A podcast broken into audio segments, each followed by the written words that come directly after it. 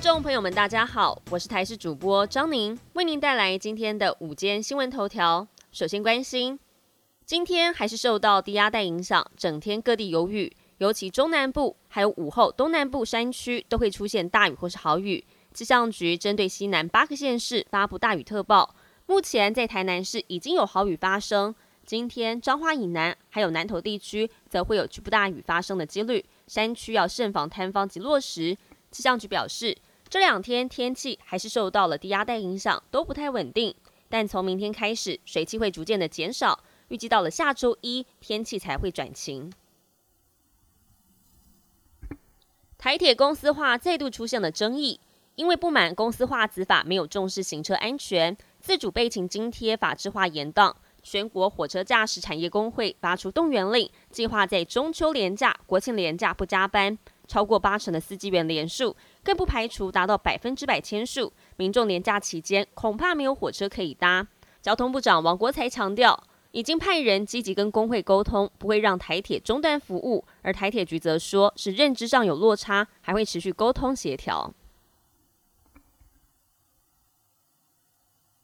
卫福部疾管署昨天宣布扩大公费肺炎链球菌接种对象，比起过往可以多打一剂。但公费肺炎链球菌疫苗跟公费流感疫苗同时在十月二号开打，各自分成了三阶段，还有两阶段接种。再加上最快九月底可以接种莫德纳 XBB. 点一点五新冠病毒，让诊所手忙脚乱，抱怨政策从宣布到实施的时间太短。而且诊所没有相关的奖励，恐怕增加人力还有物力的负担，进而出现人力缺口，担心有可能成为史上最混乱公费疫苗接种期。国际焦点要带您关心，北非摩洛哥发生规模六点八的强烈地震。根据美国地质调查所指出，摩洛哥当地时间晚上十一点十一分发生瑞士规模六点八强震，震央位在马拉克什市西南方的一个小镇。地震深度只有十八点五公里，引发剧烈摇晃。外媒指出，强震发生之后，当地传出有部分的建筑物倒塌，街道上到处都是瓦砾堆。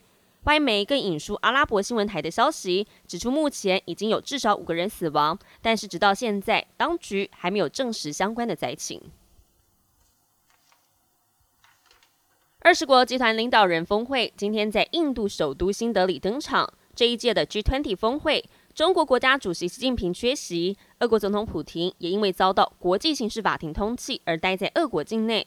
由于东西两大阵营对于乌俄战争等多项的议题意见分歧，外界猜测会后的联合公报有可能会因此难产。而对于是否承诺改善全球气候变迁，似乎也不太乐观。